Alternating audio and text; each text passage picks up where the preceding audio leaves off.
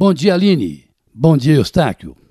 Olha, Aline, vamos acreditar nos bons propósitos da Câmara Municipal, mas não acho que isso vai render grandes coisas, não. Na verdade, por ser um ano eleitoral e a grande maioria dos 41 vereadores serem candidatos à eleição, um ou dois apenas não o serão, isso não significa que, por essa razão, a Câmara Municipal apresentará maior produtividade, digamos. Penso que a Câmara acha ter dado resposta às cobranças da coletividade quando caçou dois de seus vereadores no ano passado, Cláudio Duarte e o Elton Magalhães, e parou nisso, de forma que não é de esperar muito do Legislativo Municipal esse ano, ainda que seja um ano eleitoral e, por isso mesmo, oferecendo oportunidades para que os vereadores possam mostrar serviço. É evidente que há exceções, até porque há pelo menos um ou dois vereadores tentando espaço para disputar a prefeitura ainda que a última pesquisa no Instituto Quest, por exemplo, tenha mostrado que nem o dilúvio que estragou boa parte de Belo Horizonte nas últimas semanas tenha tirado a condição de favorito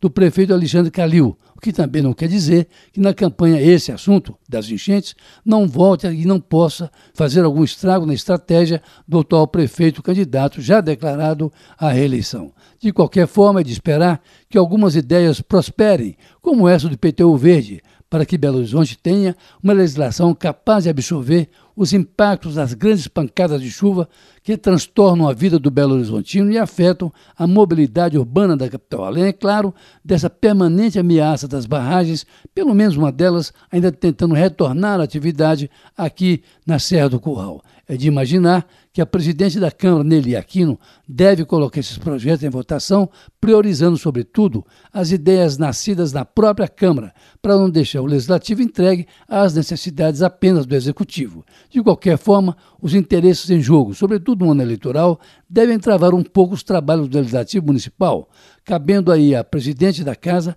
tomar as rédeas da mesa diretora, já que é ela quem pauta os trabalhos da Câmara e apresenta à comunidade algo mais do que apenas a cassação de dois vereadores, o que, por sua vez, também não deixa de ser um dado que merece ser levado em consideração, Eustáquio. Olha, para concluir, não deixa de ser estranha a morte no interior da Bahia ontem do miliciano carioca, o conhecido capitão Adriano, envolvido no assassinato da vereadora Marielle Franco e de seu motorista Anderson Gomes. Adriano trocou tiros com a polícia da Bahia e do Rio de Janeiro, mas o seu advogado diz que ele estava marcado para morrer, o que sugere a possibilidade de queima de arquivo, porque na verdade Adriano, foragido da polícia há um ano, sabia demais.